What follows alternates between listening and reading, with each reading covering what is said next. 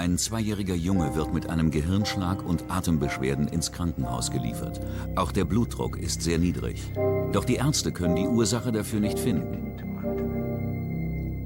Die Schwester des kleinen Jungen liefert einen wichtigen Hinweis. Es könnte sich um ein seltenes Syndrom handeln, das kaum jemand kennt.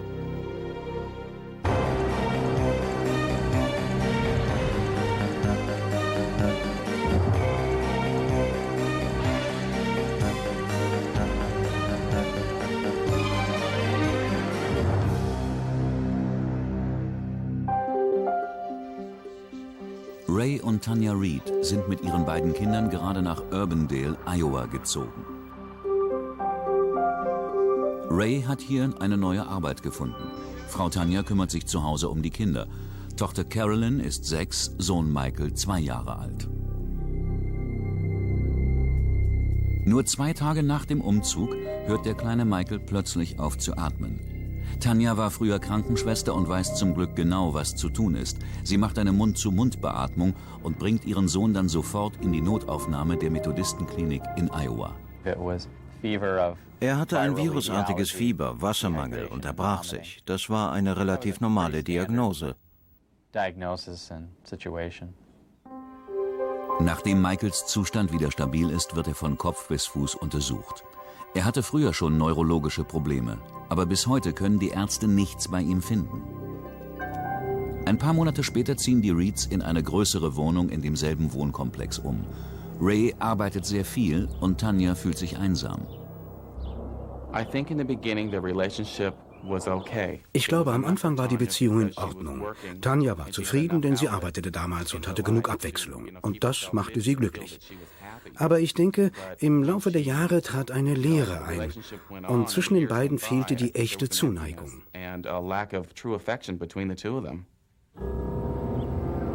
Drei Monate später tritt bei Michael wieder dasselbe Problem auf. Er atmet nicht mehr und läuft blau an. Seine Mutter ruft den Notarzt.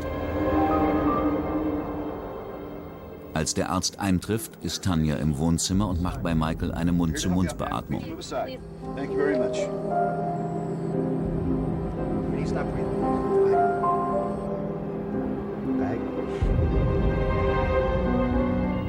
Im Krankenhaus werden erneut Tests durchgeführt, doch die Ursache von Michaels Atemproblemen lässt sich nicht feststellen. Sein Kinderarzt vermutet, dass Michael vielleicht nur den Atem anhält. Eine Woche später wird der Notarzt erneut zum Haus der Reeds gerufen. Michael hat schon wieder einen Atemstillstand. Sie wirkte sehr ruhig in einer so ernsten Lage. Eine Mund-zu-Mund-Beatmung. Also wenn das mein Kind wäre, ich wäre mit den Nerven am Ende. Tony Collins gibt dem kleinen Michael Sauerstoff und bringt ihn ins Krankenhaus. Der medizinische Begriff für Atemstörungen ist Apnea. So nennt man eine Atempause von mehr als 20 Sekunden. Und die kann tödlich sein. Erst vor drei Jahren ist Michaels ältere Schwester Morgan gestorben, ganz unerwartet im Alter von neun Monaten. Der Autopsiebericht besagt, dass Morgan aufgrund eines Herzatemstillstandes starb. Ursache unbekannt. Wie Michael hatte auch Morgan häufig Atemprobleme und musste oft ins Krankenhaus, bevor sie starb. Der Tod von Morgan belastete das Ehepaar sehr. Wir hatten viel Stress, als Morgan starb. Jedes Paar hätte Stress nach dem Tod ihres Kindes. Aber wir haben es zusammen durchgestanden. Einen Monat später wird der Notarzt wieder zu den Reeds gerufen. Tanja kann Michael wiederbeleben, dann kommt er ins Krankenhaus. Zahlreiche medizinische Studien wurden durchgeführt, um die Ursache herauszufinden, auch von spezialisierten Kinderärzten. Aber man fand nichts. Die Ärzte stehen vor einem Rätsel. Was stimmt nicht mit Michael? Ärzte wollen nicht zugeben, dass sie nicht unfehlbar sind, dass es etwas gibt, was sie nicht finden können. Michaels Atemstörungen sind lebensbedrohlich. Die Ärzte der Klinik in Iowa sind fieberhaft auf der Suche nach der Ursache, in der Hoffnung, Michael helfen zu können. Dabei liegen ihnen auch Untersuchungsberichte anderer Ärzte vor. Kurz bevor die Reeds nach Iowa zogen, führte ein Neurologe in Texas ein Elektroenzephalogramm EEG und eine Kernspin-Resonanztomographie an Michael durch. Er entdeckte eine Vergrößerung der Nebenhöhle seines Gehirns und vermutete, dass dies die Ursache der Anfälle ist. Um diese Diagnose bestätigen zu lassen, bringen die Reeds Michael in die Mayo Klinik in Rochester, Minnesota. Aber Michaels Tests sind alle normal. Ein paar Tage nach ihrer Rückkehr nach Iowa hört Michael wieder auf zu atmen. Tony Collins und die anderen Notärzte sind fassungslos und schreiben das auch in ihrem Bericht. Es kann einfach nicht sein, dass ein Kind seinen Atem so lange anhält, bis es solche Anfälle bekommt. Es ist Sonntag. Ray sitzt im Wohnzimmer und liest die Zeitung. Er hört Tanjas Rufe aus dem Schlafzimmer.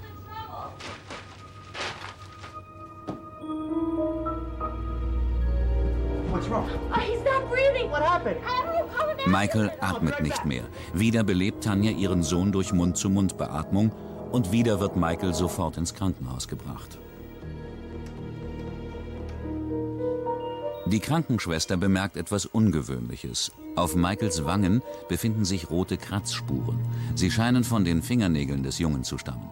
Für die Schwester sieht das so aus, als hätte Michael versucht, sich gegen irgendetwas zu wehren.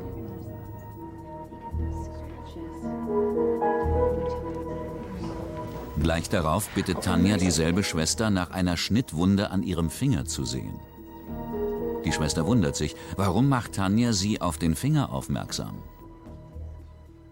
Wäre es mein Kind, hätte ich den Kratzer vermutlich gar nicht bemerkt. Und ich hätte es auch sicher nicht erwähnt.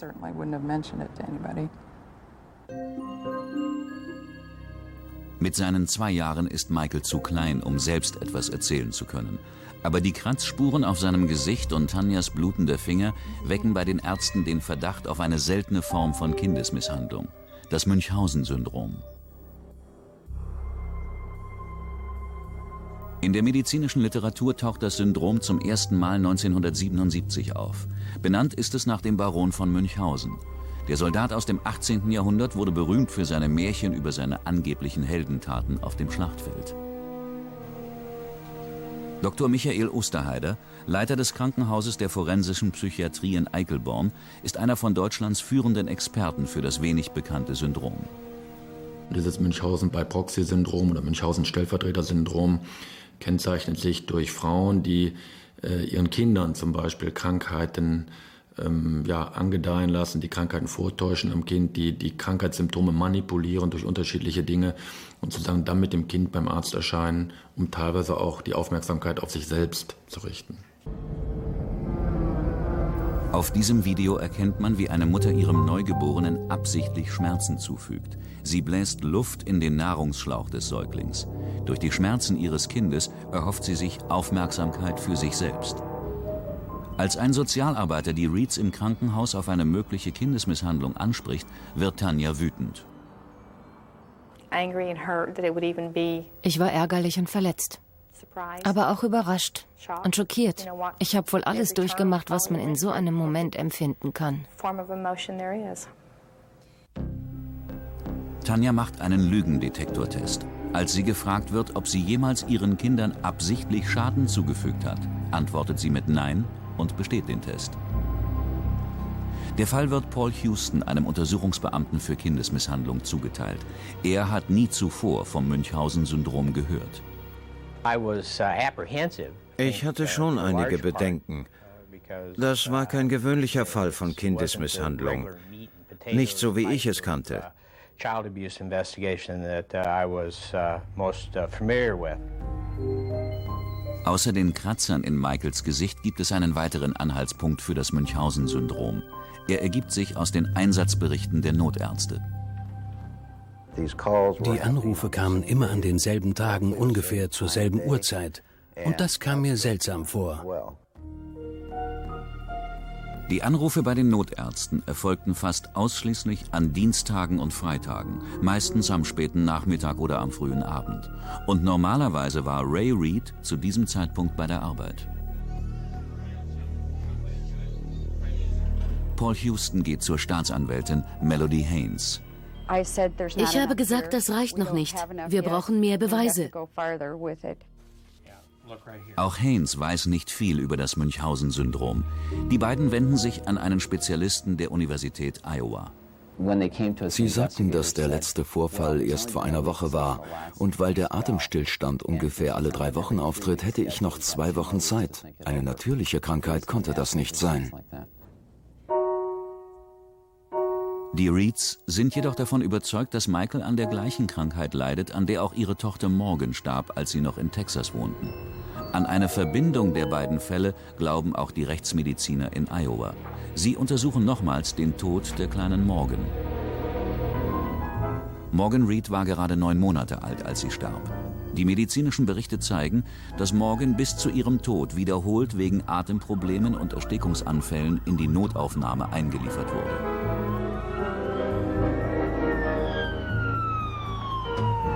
In Morgens Autopsiebericht wird Herz-Atemstillstand als Todesursache angegeben. Aber drei Worte fallen in dem Bericht auf. Akutes Subduralhämatom, das heißt eine Schwellung im Gehirn, die Blut enthält.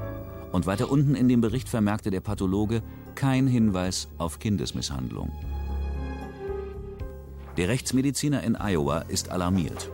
Die Autopsie im Autopsiebericht ist die Rede von zwei relativ frischen Blutergüssen. Sie drückten auf das Gehirn. Zwei verschiedene. Die Rede ist von kürzlich verklumptem Blut, aber der Heilungsprozess hatte noch nicht begonnen. Das ist ein sehr ungewöhnlicher Befund. Dr. Bennett stellt weitere Nachforschungen an und findet heraus, dass die Ärzte vor Morgens Tod eine Netzhautblutung, also eine Blutung auf der Hinterseite ihrer Augen festgestellt haben. Das verleitet Dr. Bennett zu der Annahme, dass Morgens Atemwege absichtlich blockiert wurden. Von jemandem, der sie bewusstlos machen wollte. Dr. Bennett glaubt nicht, dass die Todesursache von Morgan unklar ist. Er ist davon überzeugt, dass es Mord war. Solche Blutungen werden durch ein Trauma verursacht, durch das Shaken-Baby-Syndrom, also durch gewaltsames Schütteln. Als das Schütteltrauma als Todesursache feststand, gab es keinen Zweifel. Es war Mord. Ist nun der zweijährige Michael in ernsthafter Gefahr? Die Staatsanwälte fürchten um sein Leben.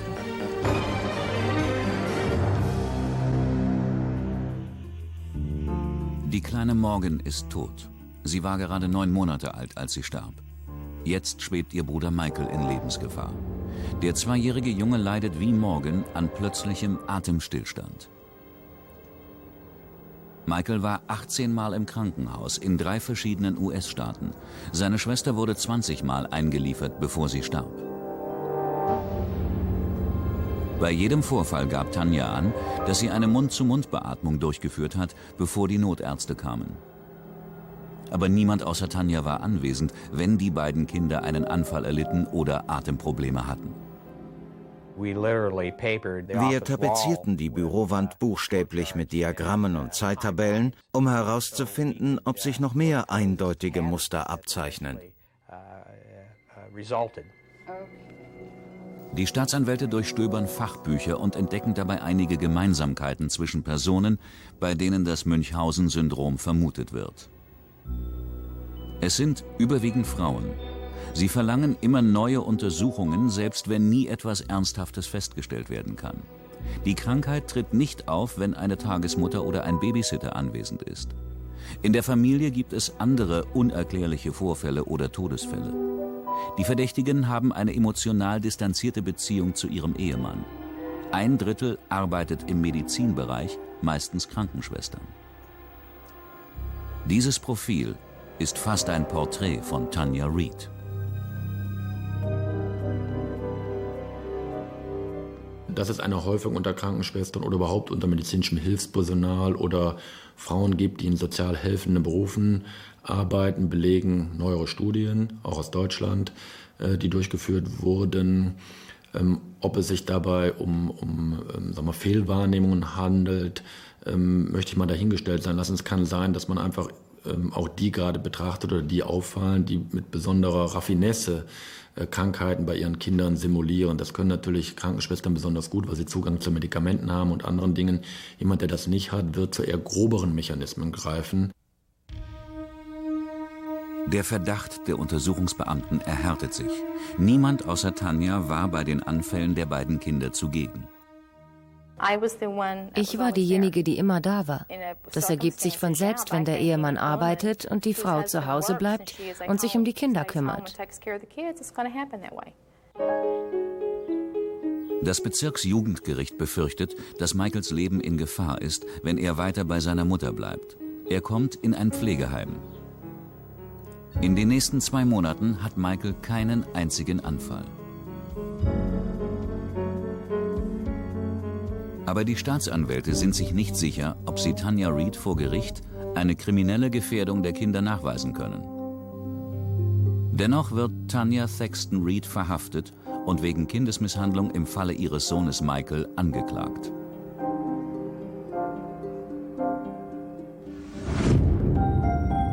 Die Staatsanwälte glauben, dass Tanja Michaels Atemprobleme absichtlich verursacht hat, indem sie seine Luftzufuhr abgeschnitten hat.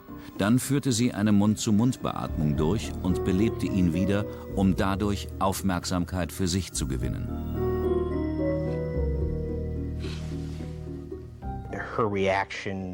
Sie reagierte fast melodramatisch. Und irgendwie dachte ich, dass sie nun wieder einmal im Mittelpunkt des Ganzen steht, auch wenn es ein schreckliches Ereignis war.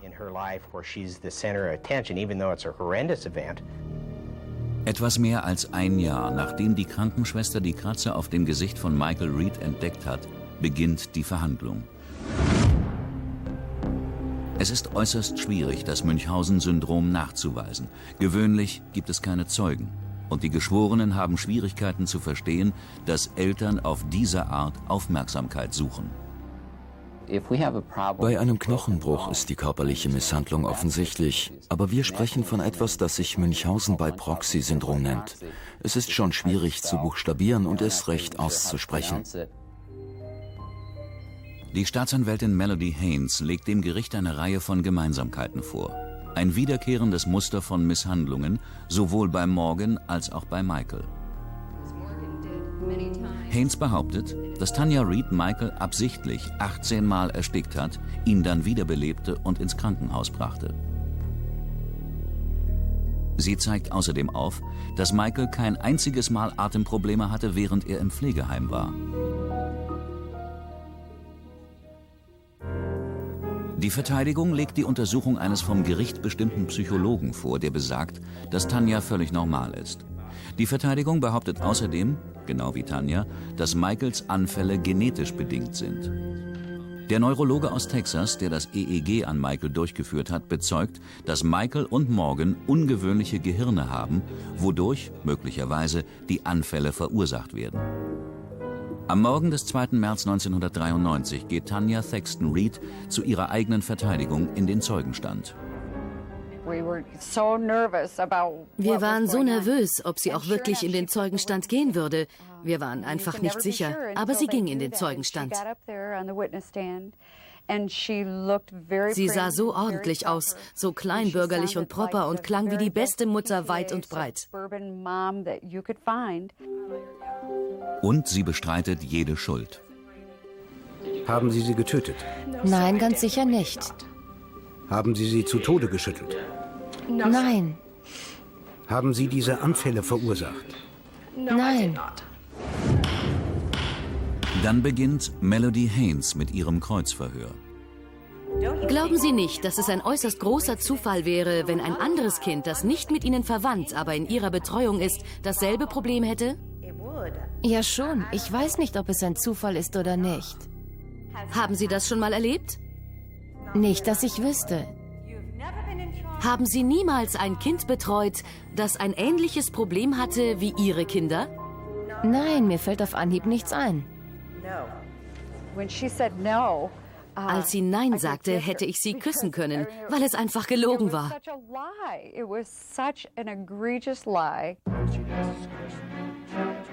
Haynes Mitarbeiter haben gute Arbeit geleistet. 1974, Tanja war damals 15 Jahre alt, hat sie ein Baby betreut, das plötzlich aufhörte zu atmen. Tanja rief sofort den Notarzt und rettete das Leben des Kindes. Sie wurde zur Heldin und erhielt eine ehrenvolle Auszeichnung. Mrs. Reed, Mrs. Reed, könnten Sie dem Gericht erzählen, wofür Sie im Jahre 1974 diese Auszeichnung bekommen haben? Ich überreiche Ihnen die Beweisstücke 14 und 15. Ich hatte Scott Simmons betreut. Er hörte auf einmal auf zu atmen. Mark Pennington ist Mark Pennington ist ein hervorragender Anwalt. Ich habe aber noch nie einen Verteidiger gesehen, der so kreidebleich geworden ist wie er.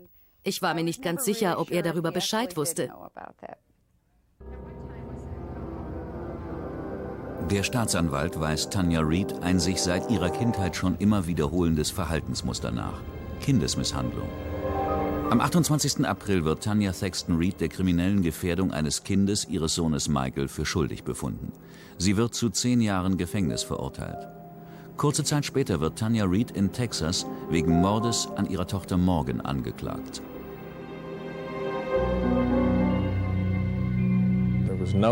In Texas hatte es bisher noch keinen Fall mit dem Münchhausen-Syndrom gegeben so dass wir nicht wussten, wie das Gericht damit umgehen würde.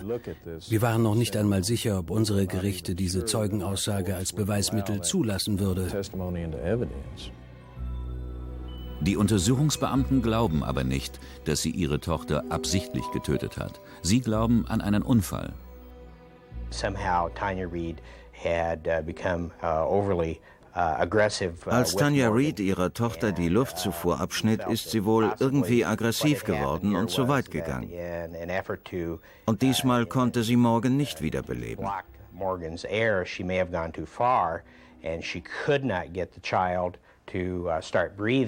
In ihrer Verzweiflung und ihrem Frust nahm sie Morgan und schüttelte sie gewaltsam, damit sie wieder atmet. Und das verursachte die Subduralblutungen. Am 13. Dezember 1993 befindet das Schwurgericht von Texas Tanya Thaxton Reed schuldig des Mordes an ihrer Tochter Morgan. Sie wird zu 62 Jahren Gefängnis verurteilt. Der Urteilsspruch wird bei einer Berufung bestätigt. Trotz der Verurteilung besteht Tanya Reed weiter auf ihrer Unschuld. Yes. Always will. Ja, ich werde immer an meiner Unschuld festhalten. Ich muss meine Zeit im Gefängnis absitzen. Ich muss es nicht mögen, aber ich muss es akzeptieren und das tue ich. Dass die Mutter diese Manipulation am Kind leugnet, ist die Regel. Da hat man sich lange darüber Gedanken gemacht. Äh, man geht heute davon aus, dass das Erleben dieser Mütter, auch dafür gibt es Ursachen, so schwer gestört ist, dass sie diese Handlungen teilweise abspalten, also selbst an das glauben, was sie sagen und dass durchaus das auch nachvollziehbar ist, dass es also nicht primär darum geht, dem Kind Schaden zuzufügen, sondern dass das Bedürfnis, sich selbst in den Mittelpunkt zu stellen, aus unterschiedlichen Gründen sozusagen das Wohl des Kindes überwiegt. Ray und Tanja sind mittlerweile geschieden. Ray hat wieder geheiratet. Michael und seine ältere Schwester Carolyn leben bei ihrem Vater und seiner neuen Frau. Tanja Reed hat Aussicht auf Haftentlassung im Jahr 2009.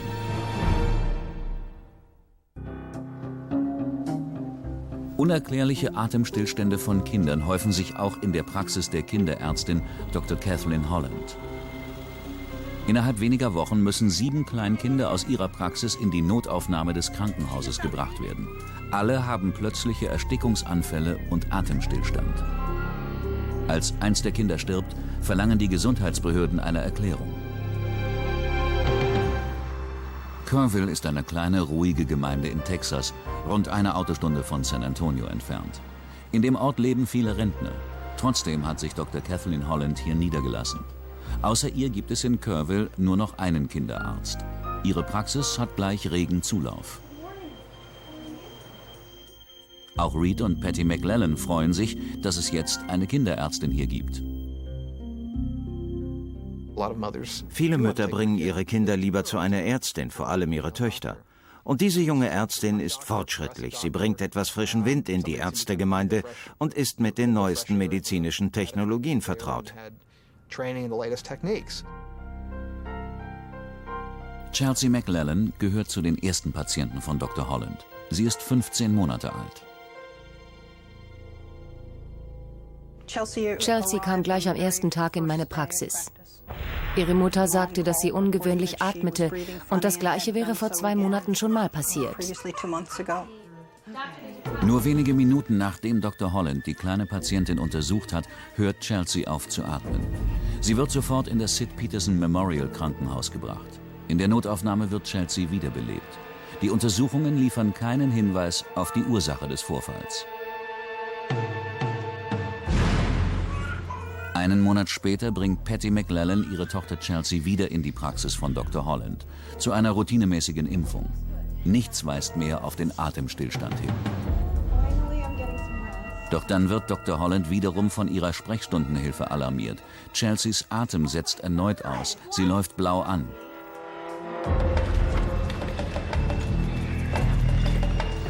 Im Krankenhaus wird ihr Zustand schnell stabilisiert. Und noch am selben Tag wird Chelsea mit dem Krankenwagen nach San Antonio gebracht. Dort soll sie ein Spezialist untersuchen. Dr. Holland folgt dem Krankenwagen in ihrem eigenen Auto. Doch unterwegs hat Chelsea einen Herzstillstand. Der Krankenwagen hält an, damit Dr. Holland bei der Wiederbelebung helfen kann.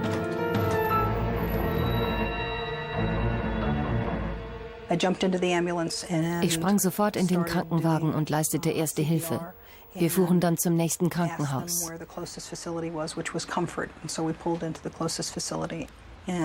Aber unglücklicherweise konnten wir sie nicht wiederbeleben, trotz all unserer Bemühungen. Auch im Krankenhaus haben wir es noch 20 Minuten versucht. Aber sie war tot.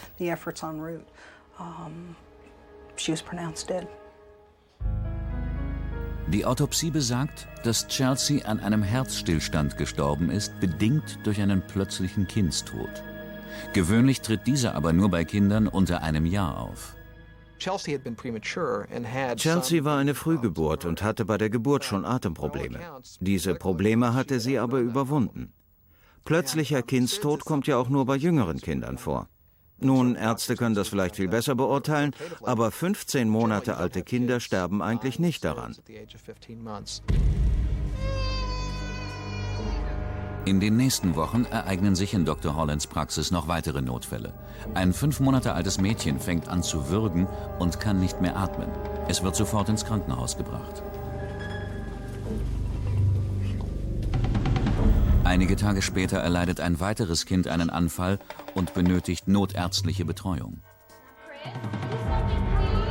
Im ersten Monat nach Eröffnung ihrer Praxis erleiden insgesamt sieben Kinder Erstickungsanfälle und müssen in die Notaufnahme gebracht werden.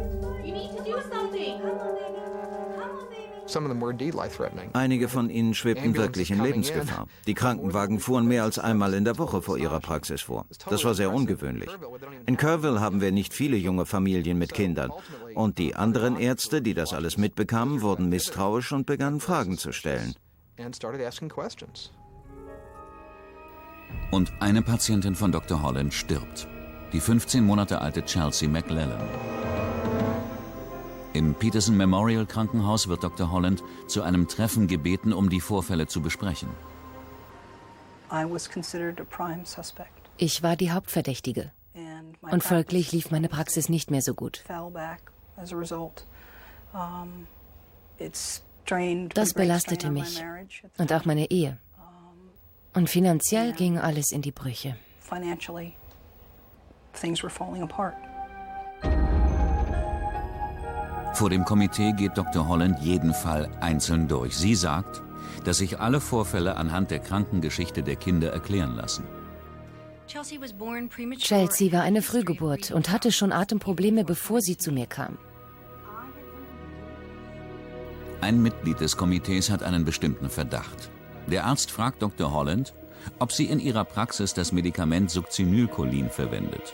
Dr. Holland sagt, dass sie davon zwar ein Fläschchen in ihrer Praxis hat, aber sie habe das Medikament noch nie benutzt. Succinylcholin ist Professor Dr. Gerold Kauert bestens bekannt. Er ist Leiter des Instituts für forensische Toxikologie an der Goethe-Universität Frankfurt. Succinylcholin ist ein Arzneimittel, welches in der Medizin zur Muskelentspannung, insbesondere in der Anästhesie, eingesetzt wird. Hierzu ist eine künstliche Beatmung erforderlich, da auch die Atemmuskulatur gelähmt wird. Fehlt die künstliche Beatmung, kommt es zur tödlichen Atemlähmung. Die Wirkung von Succinylcholin ist so stark, dass es manchmal für die tödlichen Injektionen bei Hinrichtungen eingesetzt wird.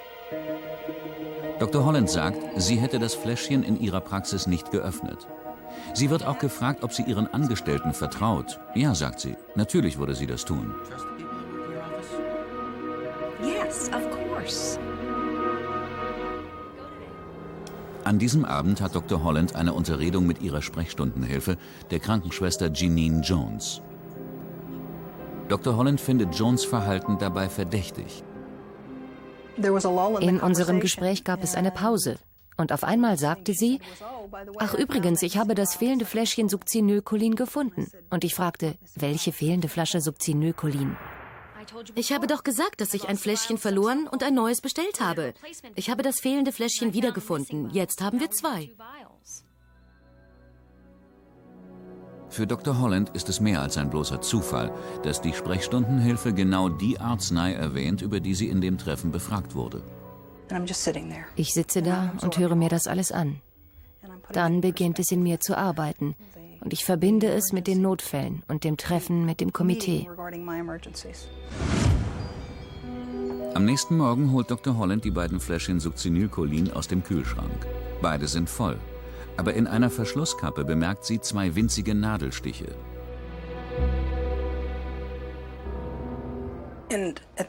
In diesem Moment brach eine Welt für mich zusammen. Und ich erinnere mich, dass meine Gefühle an diesem Morgen völlig in Aufruhr waren. Dr. Holland gibt die Fläschchen sofort an die Behörden weiter. Dr. Holland was within our circle of suspicion. Dr. Holland gehörte zum Kreis der Verdächtigen. Sie war sehr defensiv während der Ermittlungen, weil sie sich verantwortlich für den Tod eines Kindes fühlte. Und dazu kam, dass sie jetzt seitens der Eltern mit einer ganzen Flut von Prozessen rechnete.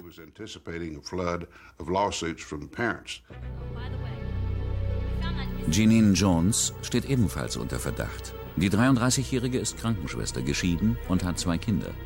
Bevor sie nach Kerrville kam, arbeitete sie auf einer Kinderintensivstation in San Antonio.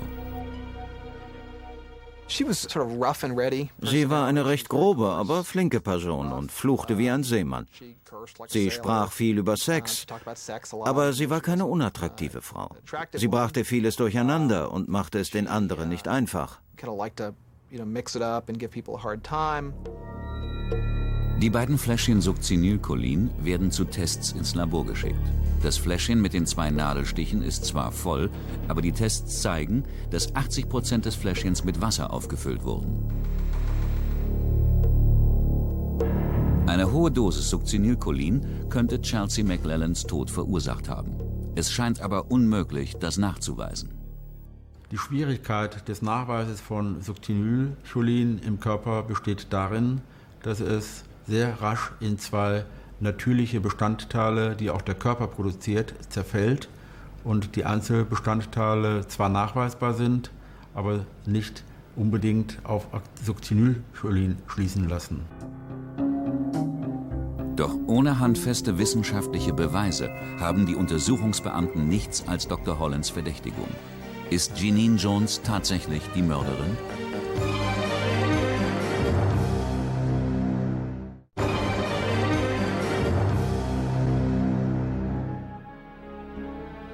Staatsanwalt Ron Sutton hat den Verdacht, dass der 15 Monate alten Chelsea McLellan und einigen anderen Kindern aus Dr. Hollands Kinderpraxis absichtlich Succinylcholin injiziert wurde. Ein sehr starkes Muskelentspannungsmittel. Jedes Kind, das noch zu klein zum Sprechen war und mit einem potenziellen ernsten gesundheitlichen Problem in diese Praxis kam, erlitt einen Anfall. Ein Kind, das schon sprechen konnte oder ein kleines Problem hatte, Schnupfen oder so, bekam keinen Anfall. Nur Kleinkinder mit möglicherweise ernsthaften Krankheiten. Das Succinylcholin-Fläschchen in Dr. Hollands Praxis ist zwar voll, aber es ist mit Wasser aufgefüllt worden und der Verschluss weist zwei Nadelstiche auf. Die Hauptverdächtige ist Dr. Hollands Sprechstundenhilfe Jeanine Jones. Auch sie war im Krankenwagen bei Chelsea McLellan, als das Mädchen einen Herzstillstand hatte und starb. Und als die Ermittler in Jones beruflicher Vergangenheit in San Antonio forschen, machen sie eine verblüffende Entdeckung. Vor einem Jahr stieg die Todesrate in der Kinderintensivstation im Bexar County Krankenhaus dramatisch an, als Jeanine Jones dort arbeitete. Dr. Vincent DiMeo, der Chefarzt in Bexar County, hörte, wie einige seiner Kollegen Jeanine Jones verdächtigen. After a while it became common knowledge nach einer Weile wusste jeder darüber Bescheid. Es wurde eine Art makabrer Scherz, dass es in der Kinderabteilung immer dann Todesfälle gab, wenn Jeanine Jones Schicht hatte. Dr. DiMeo gibt diese Information an den stellvertretenden Staatsanwalt Nick Roth weiter. Nick Roth stellt fest, dass die Todesrate gesunken ist, seit Jeanine Jones das Krankenhaus verlassen hat. Wir stellten fest, dass diese immens hohen Todeszahlen sofort sanken, nachdem Jones gegangen war. Im folgenden Monat war alles wieder normal und stabilisierte sich. Vorher war es auch normal. Und dann plötzlich diese Höchstwerte. Ich würde fast sagen, auf die Minute genau oder direkt am Tag, nachdem sie weg war, war alles wieder normal. Die Behörden in San Antonio setzen sich mit dem Zentrum für Krankheitsvorsorge in Verbindung einem der führenden medizinischen Untersuchungsämter weltweit. Der Epidemiologe Dr. Gregory Istry wird damit beauftragt, die Todesrate in der Intensivstation zu analysieren. Die Tatsache, dass die Todesfälle in den späten 70ern, auch 1980 und Anfang 81 gesunken sind und dann 81 bis 82 ansteigen, hat uns stutzig gemacht. Hinzu kommt, dass dieser Zuwachs fast ausschließlich in den Abendschichten oder Abendstunden zu verzeichnen ist. Das war ungewöhnlich. Die Todesrate in der Intensivstation stieg genau in der Schicht an, in der Jeanine Jones arbeitete, nämlich zwischen 15 und 23 Uhr. Allerdings gibt es mehr als 200 Personen, die zu der Kinderintensivstation Zugang haben. Ärzte, Krankenschwestern, Assistenten, Aufsichtspersonal, Therapeuten, Techniker. Dr. Istry beginnt seine Nachforschungen damit, jedem Angestellten eine Zahl zuzuordnen. Er stellt grafisch dar, wer Dienst hatte, als sich die 30 verdächtigen Todesfälle und die ungefähr 50 ungeklärten Notfälle ereigneten. Wenn Krankenschwester Nummer 32 arbeitete, war das Risiko von Todesfällen ungleich höher, als wenn sie nicht arbeitete. Tatsächlich war das Risiko zehnmal so hoch. Es gab zehnmal mehr Todesfälle, wenn sie arbeitete, als wenn sie nicht arbeitete.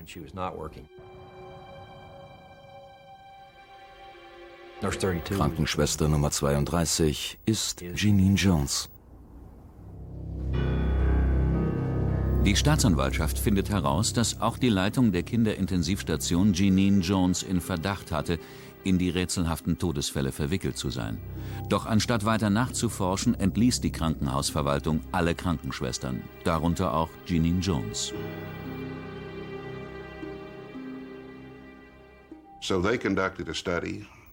Sie führten eine Untersuchung durch und konzentrierten sich auf Jeanine Jones. Dann entschieden sie, alle Krankenschwestern zu entlassen und ihre Stellen mit staatlich geprüften Krankenschwestern zu besetzen. Sie wollten Jeanine irgendwie loswerden. Als Dr. Holland im Krankenhaus nachfragte, ob Jeanine Jones eine gute Wahl für ihre Praxis in Kerrville wäre, sagte man ja. Sie wäre eine gute Krankenschwester. So wurde San Antonio Jeanine los und schickte sie nach Kerrville.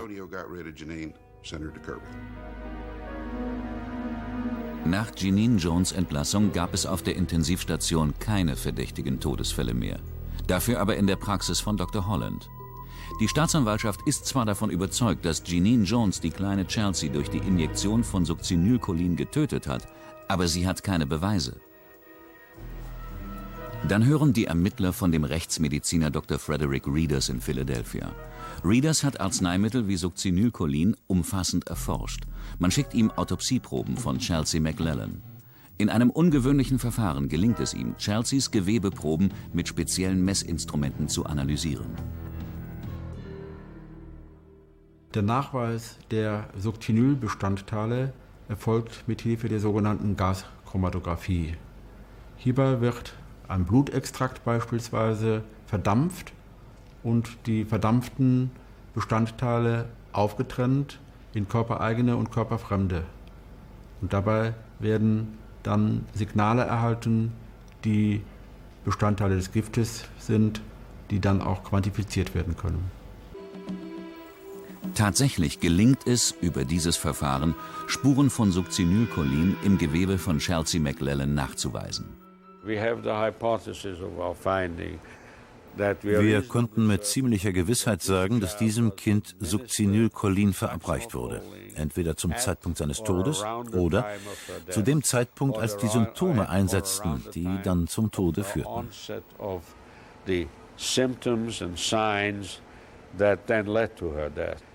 Die Ergebnisse waren positiv. Es gab Spuren von Succinylcholin in ihrem Körper, sehr geringe, unter 10 Nanogramm. Es ist unglaublich, dass die Messinstrumente so weit entwickelt sind, dass sie diese Spuren im Nanogrammbereich finden konnten. Jeanine Jones wird des Mordes an Chelsea McLellan angeklagt. Sie behauptet, nicht schuldig zu sein. Die Staatsanwaltschaft vermutet, dass Jeanine Jones Chelsea McLellan das erste Mal im Behandlungszimmer Succinylcholin injiziert hat, als Dr. Holland mit Chelseas Mutter sprach. Später spritzte sie es Chelsea nochmal im Krankenwagen. Das verursachte ihren Tod. Der Nachweis von Succinylcholin in Chelseas Gewebe, das aufgefüllte Fläschchen mit den Nadelstichen in Dr. Hollands Praxis und die Tatsache, dass Jeanine Jones mit allen Kindern alleine war, als diese die Anfälle bekamen, das alles sind erdrückende Indizien gegen die Angeklagte.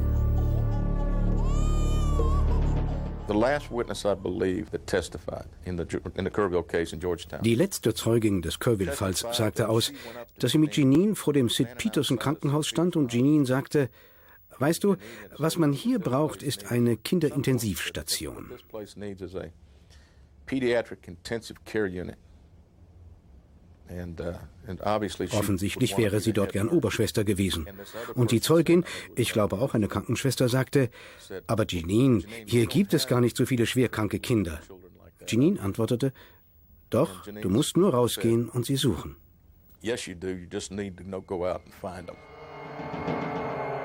Ein weiteres schwer belastendes Beweisstück, das im Prozess vorgelegt wird, ist eine Notiz von Jeanine Jones, die sie nach ihrer Entlassung durch Dr. Holland geschrieben hat.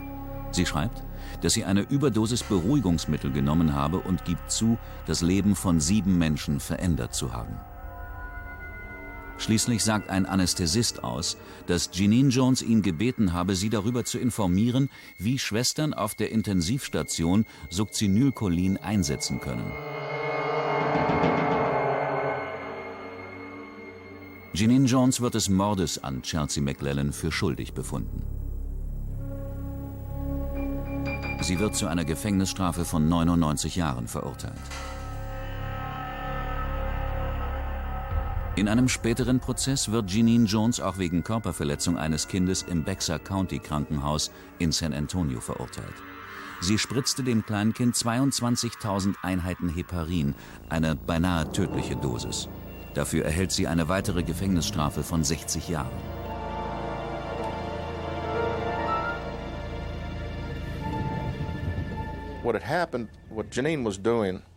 Janine spritzte diesen Kindern Heparin, ein blutverdünnendes Mittel.